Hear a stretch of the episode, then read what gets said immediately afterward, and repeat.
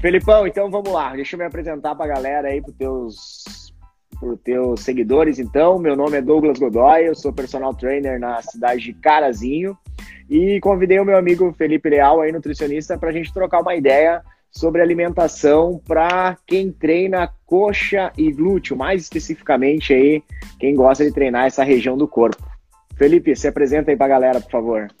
Então tá, meu nome é Felipe Leal, sou nutricionista, uh, tenho pós-graduação em nutrição esportiva e eu vou falar um pouquinho para vocês hoje da parte mais ligada à nutrição, por treinamento de força, definição, porque uh, a gente vai falar de coxa, glúteo e tem muita coisa nesse, nesse, nesse segmento, né, do que, que a pessoa realmente quer, então a gente vai conversar um pouquinho sobre isso hoje.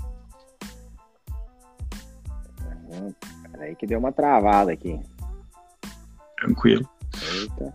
Se, segura aí, travou aqui. Tu tá congelado aqui pra mim.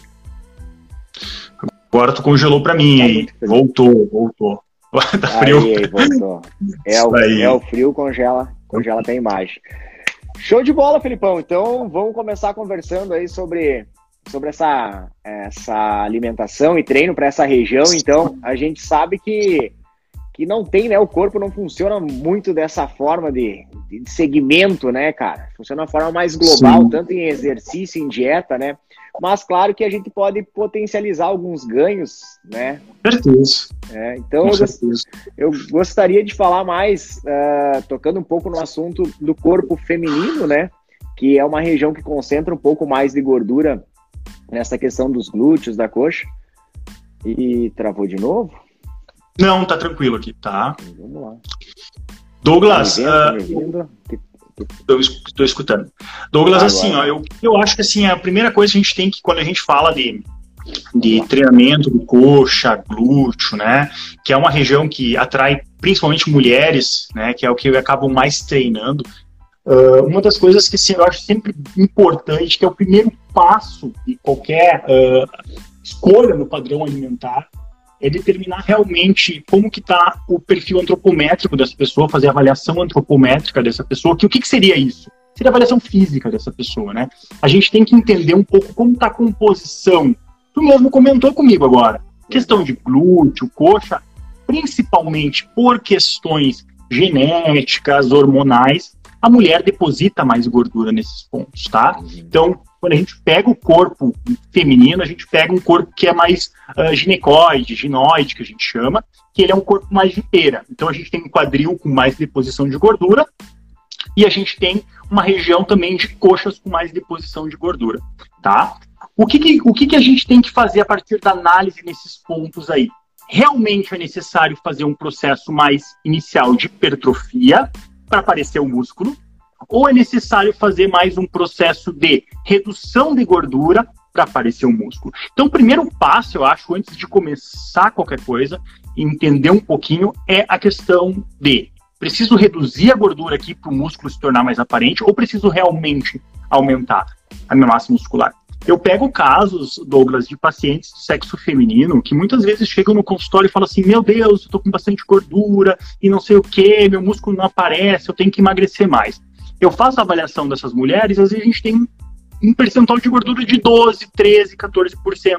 Mas... São pessoas que passaram a vida inteira fazendo restrição alimentar. E nesse caso, o que a gente vai conversar hoje é o principal.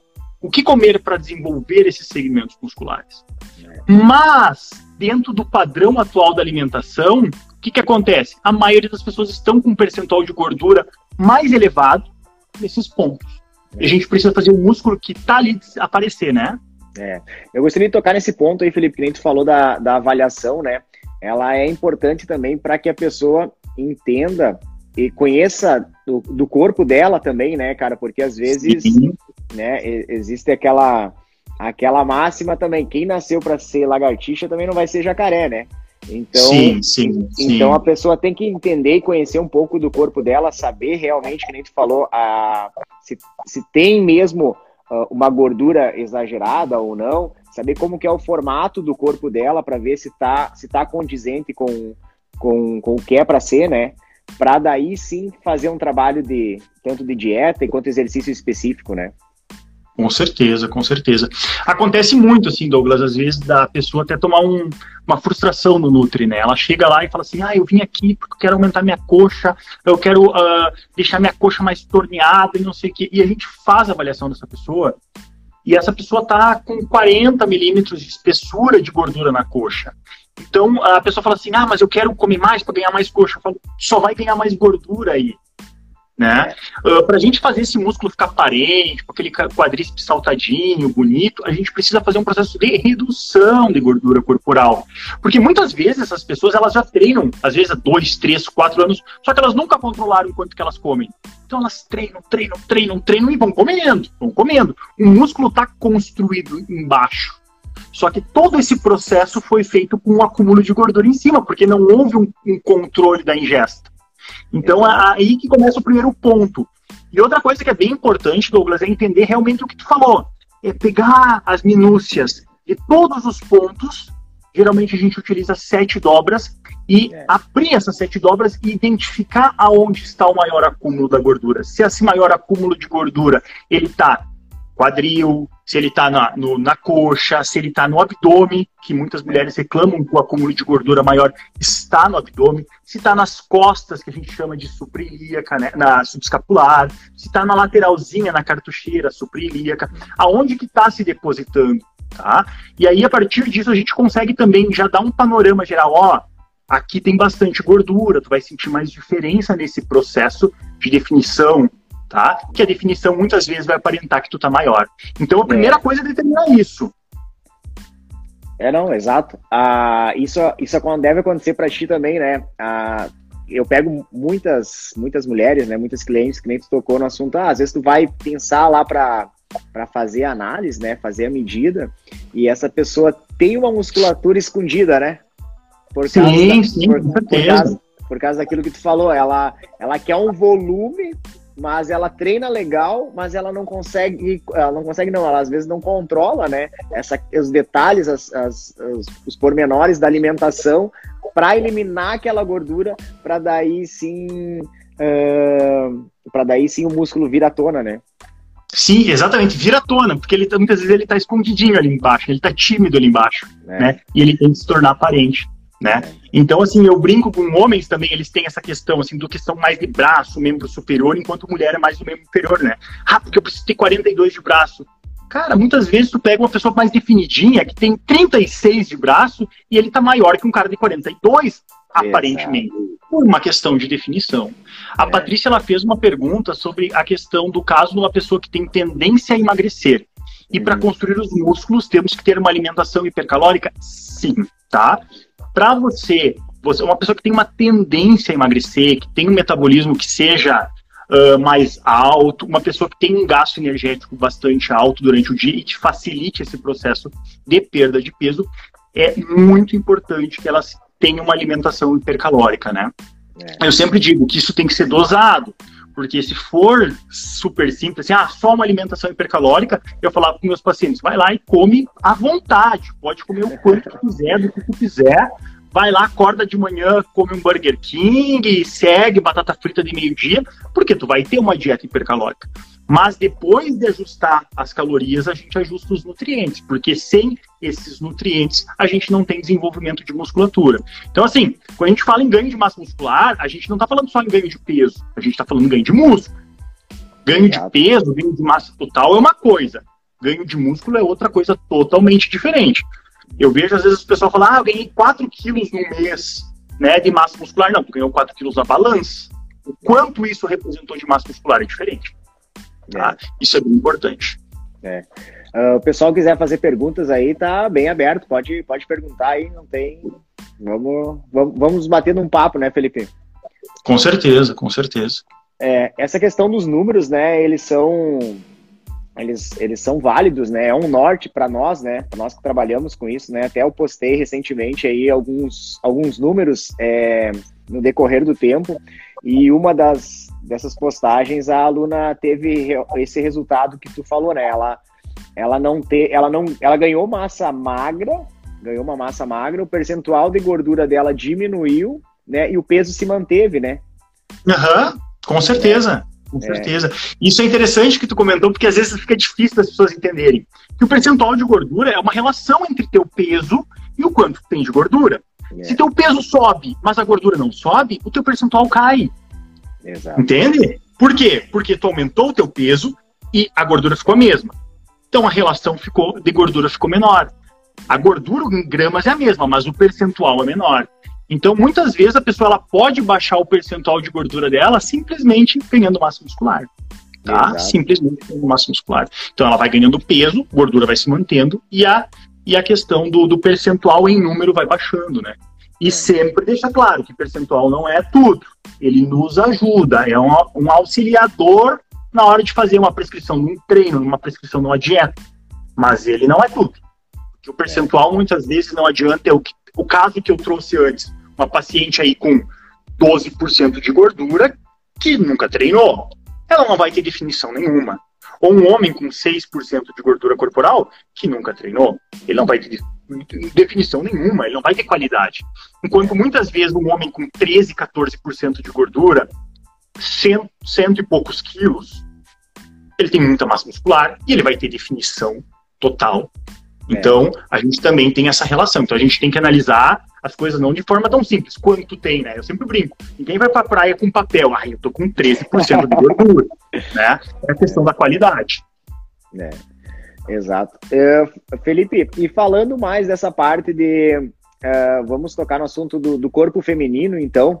A, a, a questão do, do, dos culotes, né? Que é uma grande, um grande karma das mulheres, né? Sempre é, tu deve receber aí também, né? Quero uma dieta específica para aquilo ali, quero um treino específico para aquilo ali.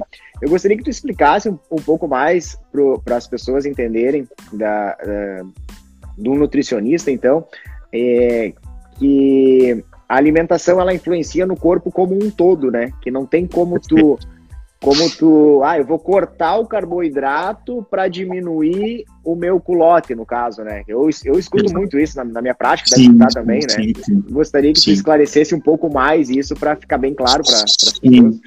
É, isso é bem recorrente, assim, parece uma coisa, é, para nós que trabalhamos nessa área há muito tempo, a gente sabe que é uma coisa bem simples, mas assim, é muito recorrente acontecer. O paciente chega no consultório e fala assim, ah, eu preciso baixar a barriga, mas eu não quero baixar coxa, né? É. Então, assim, ah, o que, que acontece? Num processo de redução de culote, num processo de redução de gordura abdominal, de redução, às vezes, de gordura na coxa que a pessoa quer, o que, que acaba acontecendo? A gordura a gente vai perdendo de forma global. Tanto é que quando a gente emagrece, até a bochecha ela fica, né? O rosto fica mais fino, porque aonde Exato. tem gordura no nosso corpo, ele vai baixando. Não existe nenhum método até hoje que seja em loco, tá? Assim, nutricional principalmente. Não existe. Isso daí é muita balela. Ah, eu como a tal fruta que você vai diminuir gordura abdominal. Isso é mentira, não existe. Se existisse, eu sempre brinco, se existisse, a gente ia trabalhar.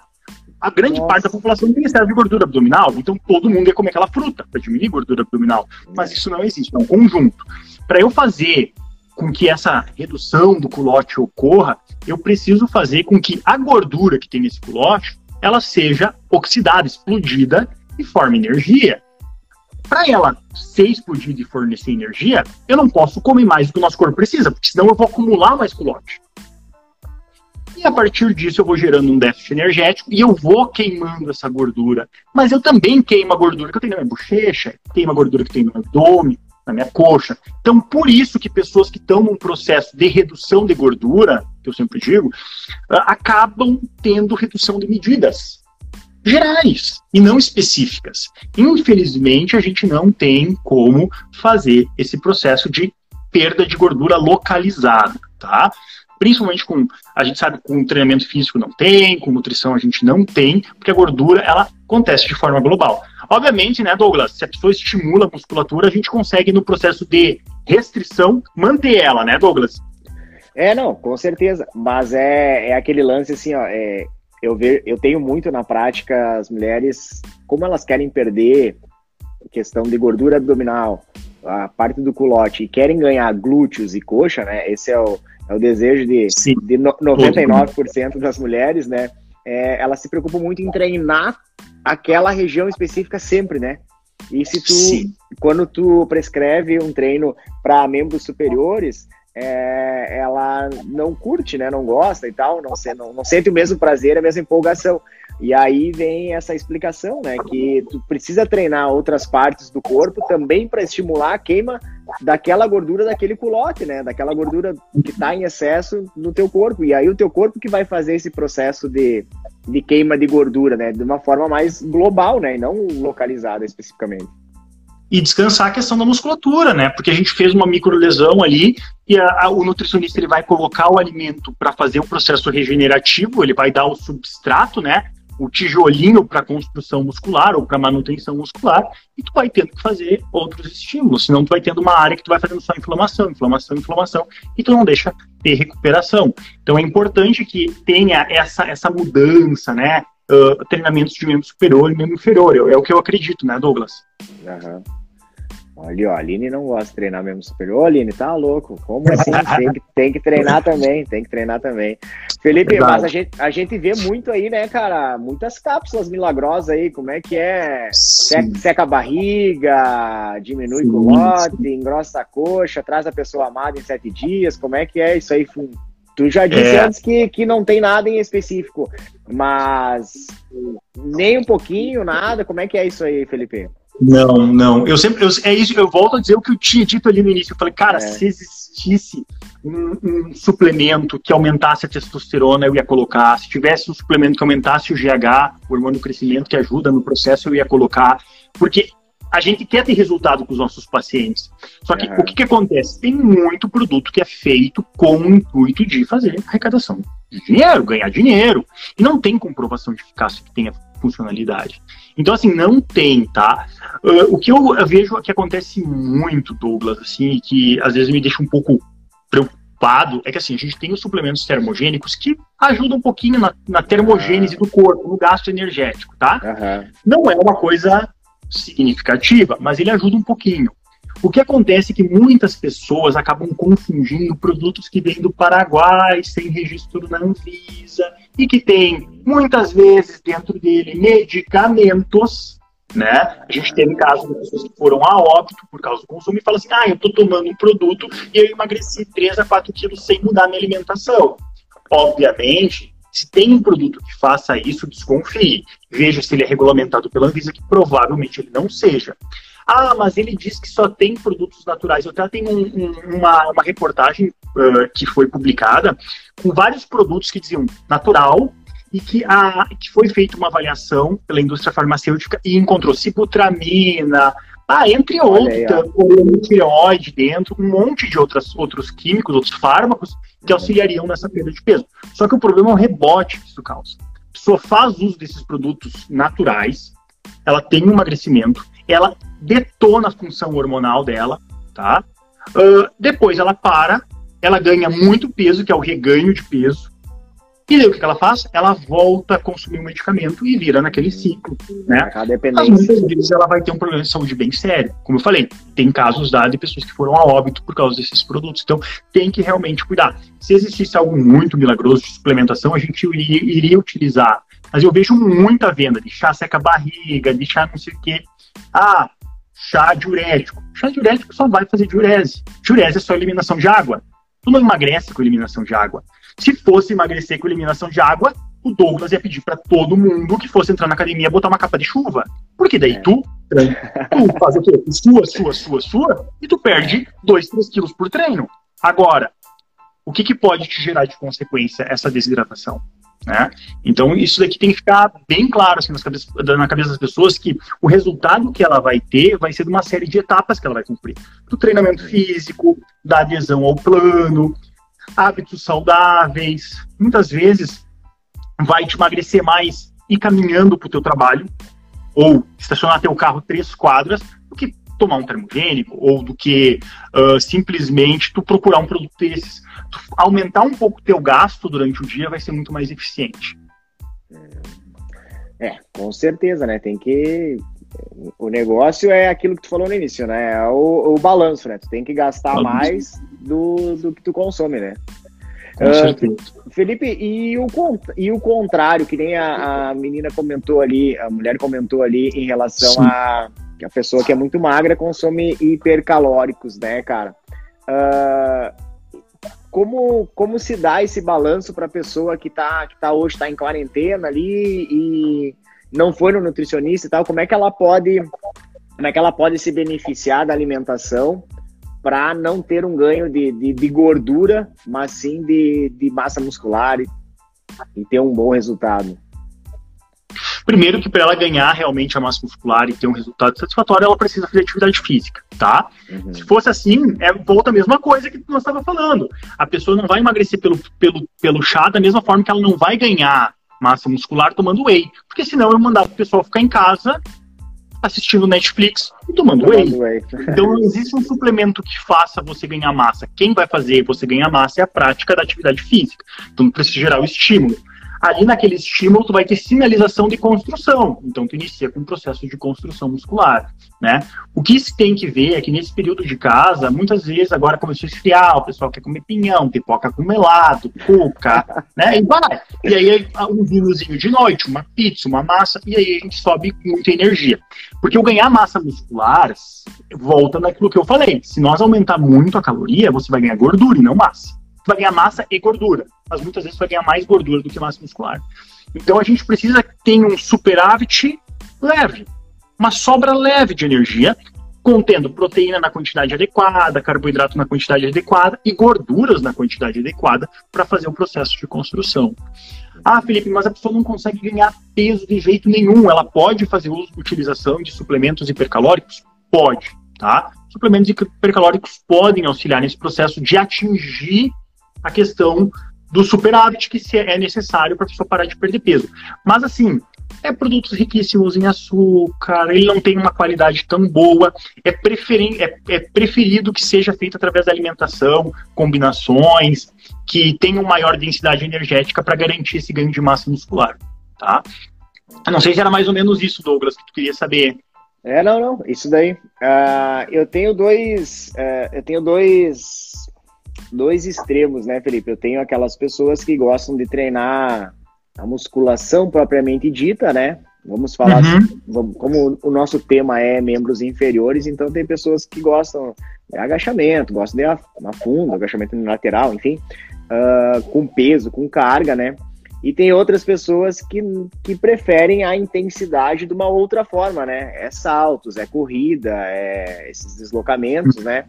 É, mais nessa pegada, né, Felipe? Como é que funciona a alimentação para para ambos, né? É, tem que ser tá. diferente, tem que ser diferente mesmo, Felipe?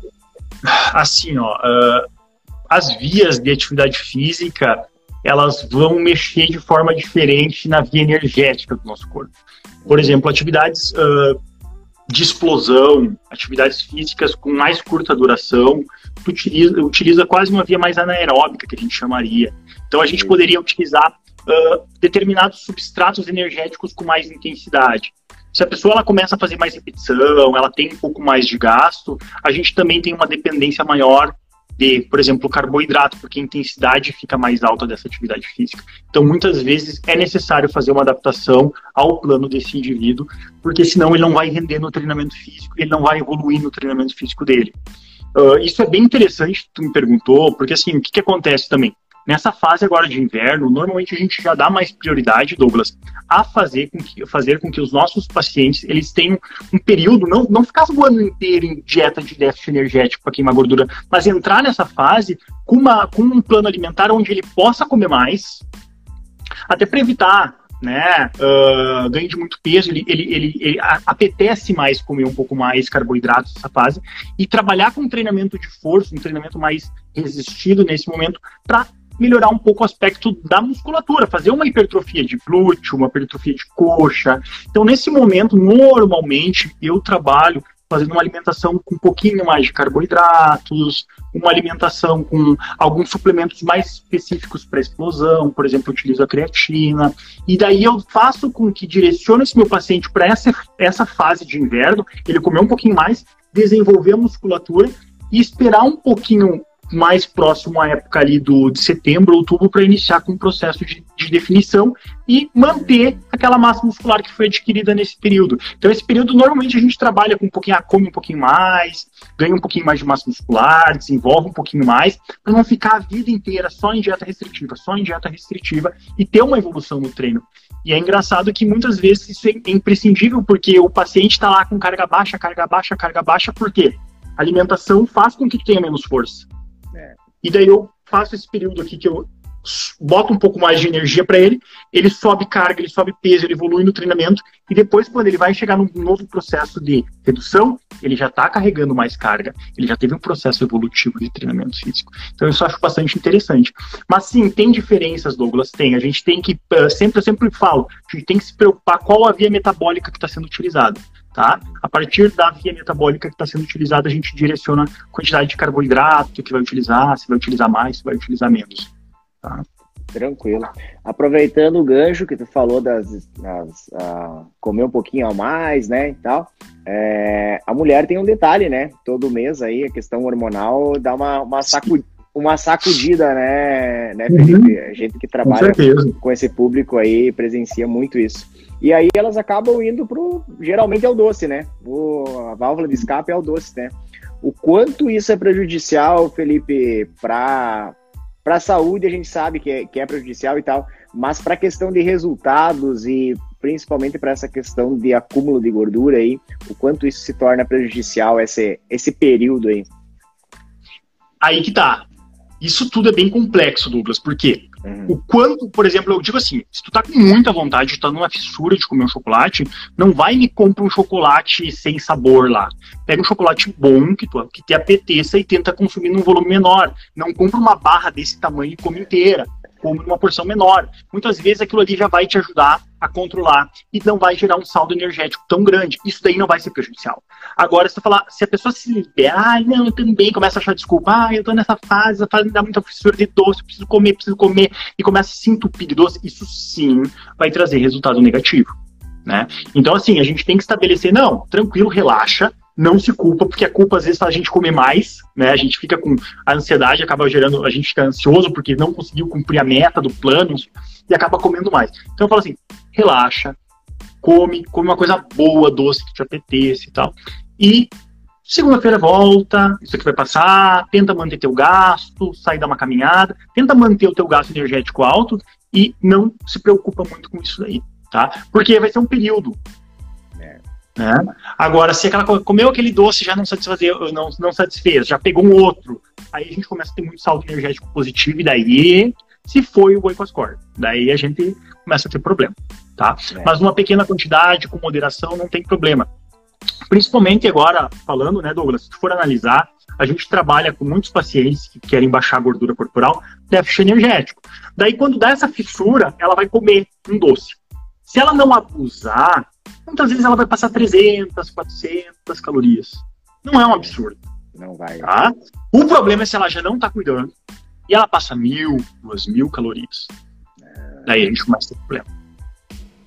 O problema é a. Não é o docinho, né? Mas sim a pizza doce com um vinho, né? Pizza doce, o vinho, daí já comeu a pizza doce, já comeu, já comeu a pizza salgada, duas fatias, daí já se liberou para mais duas de doce, daí comeu uma meia caixa de bis depois. Daí a gente daí não tem que falar, daí não tem, né? Daí tá estragando o resultado. Daí, né? Principalmente porque não é um dia. No dia seguinte vai fazer de novo, não sei o quê, e daí segunda-feira já não rende no treino, porque comeu demais, tá pesada. E, e daí a gente começa a entrar num um problema maior. É. é, e essa questão do treino também é mais ou menos assim, né, Felipe? Tu tem que seguir uma constante, tu tem que dar o, o descanso adequado, né, para essa região. Não é porque tu tá em processo, às vezes, de emagrecimento, né? Ah, eu quero emagrecer, eu quero perder gordura abdominal, coxa, glúteo, enfim. E aí tu treina sempre a mesma coisa, sempre do mesmo jeito, né? Tu tem que, tem que dar esse descanso e tem que treinar da, da forma certa, né? Sim, sim, sim. E, e, é bem importante, assim, ó, a gente tirar da cabeça que tem um alimento que vai te dar barriga, que, que tu não pode comer. é, é muito mais uh, num contexto global de alterações hormonais, de estresse, que tu vai ter essas alterações do que qualquer outra coisa. Então, assim, o pessoal eu vejo muito assim, ah, eu tirei o glúten, porque depois que eu tirei o glúten eu comecei a emagrecer. Não, não foi o glúten que tirou que te emagreceu, né? Porque tu acordava de manhã e comia pão com chiminata. Agora tu tá comendo ovo, entendeu? Tu mudou a qualidade da tua alimentação. Então, assim, eu vejo que as pessoas uh, tem, hoje a gente sofre eu, muitas vezes a gente passa na consulta mais tempo justificando terrorismos nutricionais que a gente pega na internet ah porque essa é a melhor dieta porque isso aqui tu não pode comer porque engorda porque isso aqui tu não pode comer porque engrossa a pele que não tem lógica isso aí nenhuma uh, então assim a gente tem que desmistificar isso daí não pode comer um pouco de tudo não te preocupa desde que tu tenha gasto que tu vai emagrecer Uh, se tu comer pouca proteína, tu não vai construir toda a musculatura que tu precisa, mas se tu abusar da proteína, tu tá jogando proteína fora. Então, assim, a gente tem que ter esses cálculos e a pessoa ela tem que saber que, não, ela tem que comer direito. É, é, é, o, é o balanço, né? O equilíbrio, nada. Não, não pode ser os exageros, né, né Felipe? Sim. É. Galera que quiser fazer uma pergunta aí, mulherada, os homens. E os homens, Felipe? E os homens que querem treinar coxa e glúteo aí? Galera. A gente. Oi? Pode... Não, pode falar, porque tem. A gente tem mais... segue a mesma orientação, né, Douglas? Uhum. Quer treinar glúteo, quer treinar... Geralmente, treino de glúteo uh, acontece uma coisa. Agora foi, foi legal puxar isso aqui. Acontece uma coisa bastante engraçada nos treinos de membro inferior, tá? E tu deve reparar isso na academia. Eu chego e tenho, atendo muitos pacientes que chegam no meu consultório, e provavelmente muitos de vocês vão se identificar, e falo assim: Felipe, eu tô vindo aqui principalmente porque eu preciso ajustar minha alimentação, porque eu tô tendo hipoglicemia de rebote quando eu faço treino. A gente começa a conversar: o que, que é isso? O que, que tu sente? Ah, eu sinto sensação de desmaio, uh, eu vejo estrelinha e não sei o que. E daí eu pergunto: quando treina superior, tu tem isso? Não. Tu mantém a alimentação igual? Sim. Uh, é só em treino de perna? Sim. É quando tá fazendo leg, agachamento? Sim. Normalmente, por questão de compressão, de artérias, retorno venoso, a gente tem essa sensação e uma alteração de pressão arterial. E, consequentemente, a pessoa tem esses sintomas. Então, normalmente, a maior parte dos pacientes, eles acham que estão comendo pouco carboidrato, está tendo um mau controle da ingesta, e na verdade não é. É realmente uma questão de respiração, compensação, geralmente a gente já, vocês cuidam mais desse aspecto, tem como está sendo Sim. feita a respiração, esse tipo de coisa, e a pessoa acaba eh, minimizando esses sintomas. Mas isso é bem comum também. Muitas pessoas comem um monte de carboidrato e vão treinar e falam assim: meu Deus, mesmo assim estou tendo hipoglicemia. Não, não é. Geralmente ele vai ser. Agora, alguns pacientes têm sim um pouco de perda de força porque tem medo de comer carboidrato. Então, assim, quero desenvolver coxa, quero desenvolver glúteo, preciso desenvolver musculatura. Se tu comer pouco, tu não vai desenvolver. E é muito comum que quem quer desenvolver musculatura coma muita proteína, mas proteína não dá energia para fazer um exercício físico. O carboidrato que vai dar. Então, assim, normalmente, quando a gente está num trabalho mais de definição, a gente pode consumir um pouquinho mais de proteína, não tem problema. Mas quando a gente quer ganhar massa muscular, a gente tem um teto de proteína mais do que aquilo, não vai ganhar mais massa muscular. A gente só soma caloria com o carboidrato para dar energia e tu evoluir no treinamento físico. E é muito comum. Quero desenvolver musculatura, quero ganhar coxa, mas eu não como carboidrato porque eu tenho medo de engordar. É muito comum. Não, tu vai diminuir essa proteína, nós vamos aumentar o teu carboidrato e tu vai ganhar músculo sem engordar. Porque isso está sendo calculado. Tá? É. Mas é muito comum o pessoal tirar carboidratos, se top de proteína porque não quer engordar. Não, só piora treinamento, não tem um é. resultado satisfatório. Então, assim, ajusta o carboidrato, soma um pouquinho mais, tu vai treinar com mais intensidade, vai treinar, vai evoluindo o treinamento, vai fazer progressão de carga, tu vai desenvolver realmente a tua musculatura, né? Algum suplemento, por exemplo, creatina pode ser utilizada para ganho de força, explosão, para treinamento de musculação, ele vai ser eficiente e, consequentemente, tu vai fazendo esse treinamento e tu vai desenvolvendo tua musculatura. Uhum. Uh, esse, agora tu tocou no assunto de suplemento, Felipe, é, já que é a tua expertise. Tu, uh, esses suplementos mais voltados para o público feminino, eles trazem, uhum. alguma, eles trazem alguma diferença realmente ou é só marketing mesmo de, de, embalagem? É mais marketing, mais marketing, tá? Fisiologicamente, o que, que a gente vai ter nesses suplementos? Alguns suplementos eles vão ter colágeno adicionado, que colágeno nada mais é do que uma proteína mais pobre do que o whey, então está pagando um whey muitas vezes mais caro, uma pior qualidade, o whey seria melhor, né? mas às vezes eles, ah, alguns deles vão ter algumas vitaminas mais voltadas para a questão de cabelo, pele, que pode ajudar. Mas se a pessoa tiver uma alimentação correta, não vai fazer diferença nenhuma. Eu sempre oriento, é o mesmo. Suplemento para homem para mulher é o mesmo. A gente só ajusta a dose por quilograma de peso. Tá? Ah, ah quero tomar creatina? Ajuste. Quero tomar uh, whey? Whey concentrado, whey isolado, hidrolisado, vai ser escolhido um, mas não precisa ser whey feminino, whey feminino, whey não. Whey concentrado. É proteína de soro de leite. Não tem proteína de soro de leite para mulher e proteína de soro de Não tem maçã para mulher e maçã para homem. Não tem pizza para mulher e pizza para homem. É. Tem pizza. Tem soro de leite. Tem proteína da albumina, né? Essa questão do colágeno, Felipe, a, a principalmente as mulheres, né? É, hoje é mais, mais nosso assunto, mas a parte interna da coxa, né? É uma grande queixa, né? Ah, que isso aqui tá, tá muito, tá muito flácido, né? Então elas, não, quero, quero treinar mais essa região para fortalecer. Tudo bem, a gente faz um trabalho mais voltado para essa região, né? Uh, trabalha mais nesse intuito, e aí, no final do treino, eu comecei a tomar colágeno para melhorar isso. E aí, Felipe, o que, que, tu tem a dizer?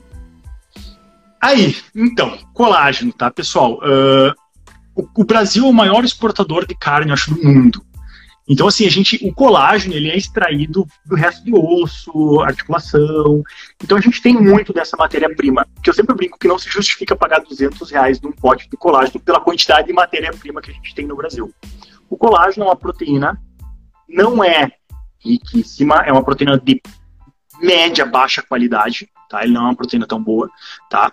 Uh, nosso corpo, ele não absorve proteínas, ele absorve aminoácidos, que são estruturas básicas dessa proteína. Então, vários aminoácidos se ligam e formam a proteína. E o que acontece? Não é porque tu ingeriu soro de leite que ele vai para o teu corpo e vai voltar a ser soro de leite. Não é porque tu ingeriu colágeno que ele vai voltar para o teu corpo e vai voltar a ser colágeno tu precisa de ter sinalização. E quem faz essa sinalização não é a gente, é o nosso corpo. Então, o nosso corpo ele vai falar, ah, eu preciso daquele aminoácido que tinha no colágeno para o músculo. Então, ele vai tirar de uma rota que poderia ser para pele, para flacidez, e vai deslocar. Da mesma forma que aquele whey que muitas vezes tu vai tomar para fazer teu músculo, ele pode ser e ele vai pode ser por uma via de produção de colágeno, porque aquele aminoácido ele foi recrutado. Então, assim, uh, tomar colágeno não significa que tu vai ter melhora, tá? Fisiologicamente não tem, é assim, é, se, a gente brinca ciência de boteco isso aí, tá? Não tem evidência. Tem alguns estudos que mostram, mas muitas vezes tem associação de atividade física, melhora de alimentação e, consequentemente, isso faz mais diferença na flacidez do que qualquer outra coisa, tá? Uh, mas, especificamente, é um suplemento que não tem problema ser consumido, não faz mal, uh, mas não vale a pena ser assim acrescentado ou ah é isso que vai fazer diferença ou pagar 200 reais nem muitos suplementos de colágeno custam, tá? Vale muito mais a pena ter uma alimentação que vai ser mais eficiente para esse processo de flacidez. E muitas vezes, né, Douglas, a flacidez, essa flacidez aí é por causa do aumento da pele, né, que é um órgão, a pele é um órgão, ele aumenta com o ganho de peso e depois quando tu emagrece, ele não acompanha. E como que tu faz para preencher essa pele de novo? Ganha músculo. Então, muitas vezes, tu começa a treinar, a fazer musculação, faz um pouco de hipertrofia, a pele estica de novo e essa flacidez diminui. Então, às vezes, é uma coisa mais simples do que pensar, ai, vou colocar colágeno para minha pele encolher. Não vai fazer. E adequar a alimentação para te poder ganhar a musculatura e treinar ela para ter. É, treinar para o teu corpo necessitar desses nutrientes, comer direitinho para que esses nutrientes vão para o lugar certo e sejam o que teu corpo precisa, que vai te dar o resultado, né? Sim. Uh, Ana, a questão da ioimbina, tá? É um suplemento que sim, a ioimbina funciona, tá? É um suplemento que ajuda no processo de queima de gordura de alguns lugares específicos do corpo, tá? Preciso perder um pouquinho mais de gordura na minha região da coxa, abdômen, ele funciona. Só que a embina ela tem que ser consumida em jejum, tá? Então, assim, tem que passar um período em jejum. Ela tem pico de atividade em três horas, mais ou menos. Então, teoricamente, aí seria interessante tu consumir essa embina, fazer um treinamento que não fosse tão de alta intensidade em jejum, para mobilizar e oxidar um pouco mais de gordura. É um suplemento interessante. A gente muitas vezes não acaba utilizando tanto porque não se encaixa muito na rotina de vida do paciente. O paciente treina em outro horário do dia, não faz esse cardio, não faz esse exercício, esse exercício uh, naquele momento, ou faz um exercício com uma intensidade muito alta e que precisa estar alimentado, então acaba não casando tanto. E muitas vezes esse paciente quer tomar imbina, ele tem 30% de gordura e a gente sempre espera chegar um percentual um pouco mais baixo para utilizar, porque com 30% de gordura, começa a cuidar da tua alimentação, baixa muito rápido. Agora, quando começa a chegar num percentual de gordura mais baixo, a gente começa a se ater mais aos detalhes. Né? No início, o ajuste a gente sempre fala que é mais grosso. Quando começa a chegar mais no final e teu percentual começa a baixar, a gente vai para ajuste mais fino. Mas aí, eu embina para oxidação e para mobilização de gordura é um suplemento bastante interessante, sim, tá? Mas assim, não é o santo grau, não é o melhor suplemento, mas ele ajuda, tá? Ele é eficiente, sim, tá? É um recurso, pode ser utilizado. Show. Felipe, vou te pedir agora, me fala mais sobre esse trem aí que eu eu, eu sou da, né, gosto, sou da área e tudo mais, mas esse para mim é novo. Uhum. Não, a iambina, como eu falei, é, é, um suplemento que ele é utilizado mais, ele é ele para questão de oxidação e queima de gordura corporal, tá? Então é um uhum. suplemento mais utilizado assim para esse processo, para quem quer ganhar massa muscular, ele acaba não sendo um suplemento interessante. Ele também tem outros usos que pode ser utilizado, até tem usos assim de citações para questão de disfunção e tal, mas assim, o principal mesmo dele, que ele é utilizado no esporte, é para essa maior oxidação de gordura. Então, ah, o cara faz um cardiozinho em jejum, faz uma caminhada em jejum de mais baixa, média intensidade, ele pode estar tá fazendo utilização. Só que a gente recomenda, toma uns 40 minutos, 30 minutos antes, faz o teu treino, mais ou menos de 40 minutos, uma hora, e ainda passa uma hora sem comer para realmente ter uma maior mobilização e depois faz a tua alimentação. Porque muitas vezes a gente não consegue encaixar, porque esse paciente acorda, vai para o trabalho, entendeu? Então a gente acaba seguindo um cronograma, ou muitas vezes o paciente já tem um percentual de gordura um pouco mais alto. Ah, tá. O... Falando em dieta, Felipe, o jejum intermitente, ele vai. Hum. Ele serve para todo mundo? Vamos lá, então vamos trazer porque a gente está falando hoje né? Jejum intermitente, uma dieta interessante para ganho de massa muscular e uh, ganho de coxa e bumbum? Não, é. tá? Uh, eu não acho jejum intermitente uma dieta muito interessante para o processo de hipertrofia, porque normalmente, para a hipertrofia é um processo crônico, a gente tem que treinar, comer, descansar músculo. E a gente tem que comer refeições recorrentes com valor proteico. Como eu falei para vocês, não adianta se entupir de proteína que tu utiliza uma quantidade de 20, 30 gramas por refeição. Então a gente controla a ingesta proteica para a pessoa fazer várias ingestas e manter um aporte de proteína para o organismo para fazer o processo regenerativo. O jejum intermitente ele parte do pressuposto que vai fazer duas a três refeições ao dia e passar um período em jejum. Então muitas vezes fica bem complicado tu conseguir um saldo energético positivo, comer 3, 4 mil calorias em duas refeições no dia. E muitas vezes a proteína que tu come nessas duas refeições é muito acima do que seria necessário para um processo de hipertrofia. Então, para pessoas que estão querendo aumentar a coxa, bumbum, o mais interessante seria fazer mais alimentações. Agora, a pessoa quer reduzir culote, reduzir um pouco de gordura da coxa, pode ser utilizado, mas também não é milagrosa. Não é a melhor dieta do mundo, não é a dieta mais eficiente, tem vários protocolos que a gente pode utilizar e a gente adequa para o paciente. Tem paciente, Douglas, que toma, por exemplo, uh, remédios hipoglicemiantes que vão se sentir muito mal. Tem pacientes que tomam remédio para pressão e vão se sentir muito mal de fazer, tá? Tem pacientes que têm pressão alta ou tem glicemia, um pouco de, uh, de aumento de glicemia, que eles vão ter melhora ao fazer o consumo da, da, do jejum intermitente em um primeiro momento, que pode ser uma estratégia inicial para esse indivíduo emagrecer. Mas jejum intermitente não significa emagrecimento. Tem pessoas que não emagrecem fazendo jejum intermitente. Tem pessoas que engordam. Porque se tu comer duas refeições com a laminuta, Coca-Cola, depois um potão de pudim, tu vai engordar, tu não vai emagrecer. É, é o que tem que estar tá claro, né, Felipe, é que é aquele aquele arroz com feijão, né? Você precisa treinar direito, se alimentar direito e mudar os teus hábitos e ter isso como rotina da tua vida, independente da situação, né? Situação atual, independente de tudo, né? Seja ele uhum. para perda de peso, seja ele para ganho de, de, de, massa muscular, né? Ah, com e certeza. O, é, e o que diferencia muito, assim, ó, eu vejo muito as pessoas relacionam também falando em treinamento, quando fala em perda massa muscular, perda de gordura, né? É, sempre está relacionado com a intensidade. Ah, eu tenho que comer menos e eu tenho que suar muito. E aí, quando tu, tu passa um exercício para a pessoa fazer força, falando em coxa em bunda, ah, geralmente, né, as pessoas que procuram esse, essa parte do corpo, elas querem levantar o bumbum e tonificar a coxa. E, uhum. e, e elas querem emagrecer. Tudo ao mesmo tempo, né?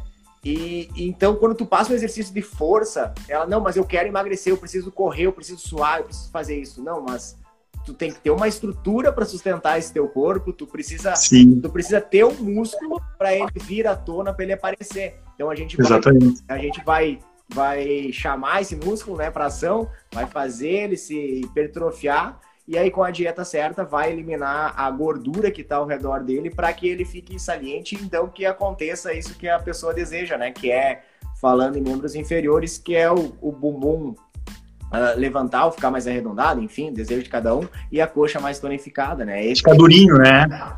Oi? Ficar durinho, ficar durinho e um durinho sem gordura, porque uma coisa é ser duro de gordura, a gordura tá inflamada, tá cheio no adipócito, ele fica duro né, que a gente sabe que muitas vezes é muito difícil fazer a avaliação de algumas pessoas de gordura corporal porque aquela gordura está densa. Não, quer ficar durinho de músculo, né? E realmente, Douglas, é, é, a gente tem que determinar etapas. Uh, as mulheres, elas têm muito medo de engordar. E eu sempre digo, confia, faz isso que tu vai ter resultado. Porque se tu seguir sempre fazendo uh, o que tu tá fazendo, tu vai continuar tendo o mesmo resultado. Se tu quer evoluir, tu tem que fazer um trabalho diferente. Né? Porque senão ela já estaria no ápice dela, ela não precisaria estar procurando nosso trabalho. Ela precisa. Não, então come pouco e treina. Pra tu ver se vai dar. Né? Mas não, o treinamento tem que ser específico. É. Angulação, biomecânica tem que ser específico para gerar lesão na fibra. A comida tem que ser específica para gerar hipertrofia. Porque senão a gente pega na internet plano né, alimentar da da, pega aí um plano alimentar da Juju Salimene, pega um plano alimentar e segue. A gente sabe que não se encaixa, né? que não é assim. Né? Isso, e isso que a gente falou, é tanto no treino quanto na alimentação, né, cara? Não com certeza. É, não é todo treino que serve para todo mundo, né, cara? E assim a alimentação também, né? Por isso que eu acho, sim, Douglas, que é importante, sempre, eu sempre comento com meus pacientes assim, ó, nós vamos fazer o seguinte, vamos trabalhar bem leve de início, come um pouquinho mais, porque normalmente eles chegam comendo muito pouco, muito restrito. É. Come um pouquinho mais, vamos aumentando, eu não vou deixar tu engordar, e a gente vê o que acontece. A partir disso, a gente vai aumentando um pouco mais a ingesta. Porque o paciente, ele fica muito, ele, ele, ele se assusta muitas vezes quando ele pega um prato de alimento e fala assim, meu Deus, 100 gramas de arroz, meu Deus, 100 gramas de feijão, 100, 80 gramas de carne é muita comida mais 150 de salada, dá um pratão desse tamanho. Sim, mas isso daí é um pão de queijo, um cappuccino em caloria. É. Só que aqui no volume todo assusta. Então fala, come isso aqui, fica tranquilo. Só vem muitas vezes, às vezes ela até baixa o percentual de gordura porque aumenta um pouquinho a massa muscular e a gordura se mantém. Viu só que teu percentual até caiu? Dá para botar um pouquinho mais? Ah, não, agora dá. E a gente vai fazendo ajuste, né? Porque eu vejo que as mulheres elas têm medo, ah, eu não quero ficar muito musculosa. Também elas devem falar isso pra ti. Ah, eu não quero comer muito porque eu não quero ficar bombada. Não é assim para ficar bombado, né? Então é um processo de trabalho, de treinamento, comer e aos pouquinhos. No momento que te sentir, ah, não, já tô me sentindo. Porque às vezes a mulher elas fala assim, eu já tô me sentindo muito grande, muito inchada, eu quero baixar. Parou. É. Parou. Né? A gente começa a desenxugar um pouco a gordura. É, até porque o nosso trabalho ele não vem enlatado, né, Felipe? Não tem um negócio Sim. que a pessoa vai parar na tua frente e de repente, ah, pra ti é isso e pronto, né? É, no treinamento é a mesma coisa, tu vai dosando, tu vai fazendo uma base, né? Tu parte de uma base e aí tu vai indo, ou tu avança ou tu recua, né? Isso aí, perfeito, exatamente. A gente vai. Eu sempre digo assim: o importante é a gente garantir um feedback, ter um feedback legal o paciente ele vai trazer, ele segue certinho, ele traz o resultado e a partir do resultado dele, tu vai adaptando, ele vai te passando o horário que ele passa mais fome, que tu poderia aumentar. Tem horários que ele fala, Felipe, essa refeição tu não mexe, que eu já não estou conseguindo comer tudo, bota em outra, e a gente vai adaptando o plano específico para ela ter esse resultado. Então, assim, a gente consegue fazer um monte de combinações, a gente estuda para fazer isso, para achar a solução para que ele consiga ter resultado. Mas o paciente ele tem que confiar, né? Porque a pior coisa vai ser se eu engordar um paciente meu que quer ganhar massa. É. Ele vai falar mal do meu trabalho. Ah, o Felipe me engordou. Então a gente trabalha com esse processo. Não, vamos lá, vamos aos poucos. Né? Se não, era muito fácil, cara. Eu tinha uma dieta de 4 mil calorias lá, chegava a mulher, e eu falava assim, tu come isso daqui. Ah, mas eu tô ganhando muito gordura. Azar o teu, tá ganhando músculo também. Não, né? A gente quer ganhar com qualidade. É, exatamente. Uh, Felipe, agora eu fui olhar aqui e que eu esqueci do relógio, cara. Ah, tá finalizando aí o horário da live. Que, que horas são aí, cara? São 21h57. Ah, então, Felipe, vou pedir para te deixar uma mensagem aí para a galera, um recado, uma dica, enfim. Abre teu coração. Isso aí, pessoal.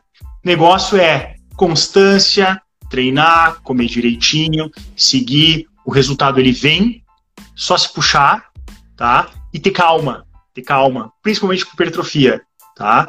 mas o resultado vem e todo ano teu corpo vai estar melhor. Quanto mais tempo passar e tu estiver seguindo aquela constância, teu corpo vai ficar mais bonito. O negócio é não desistir e seguir. Isso daí, show de bola. Treinar certinho, né, Felipe? Fazer sempre uma base, né? A base é fundamental, tanto no exercício quanto na, na dieta. Não tem comida milagrosa, não tem suplemento milagroso. O negócio é é a quantidade, é, são coisas, falando em dieta, né, ricas em nutrientes, né, isso que tem que dar atenção. E o treinamento é a mesma coisa, tem que fazer a base, tem que fazer uma base bem feita para poder evoluir no peso, para evoluir na intensidade e ser constante. Não queira da noite para o dia levantar muita carga, assim como não queira da noite para o dia eliminar muitos quilos ou ganhar muita massa muscular. Tenha persistência e faça por prazer e procure aquilo que te dá prazer em fazer se a dieta, se a dieta uh, não te dá prazer, tu não, não se sente bem, uh, tenta procurar um outro meio. Assim, o exercício na academia, assim, o exercício de corrida, de pedal, não se sente bem, procura outra coisa, mas faça. Se alimente direito e treine direito também. Né, Felipe? Com certeza. Tá? Com certeza. Felipão, brigadão mais uma vez. Valeu. Muito obrigado pelo convite. Conversamos. Forte abraço, galera que acompanhou. Muito Abração. obrigado. Qualquer coisa, só chamar. Valeu, pessoal. Forte abraço.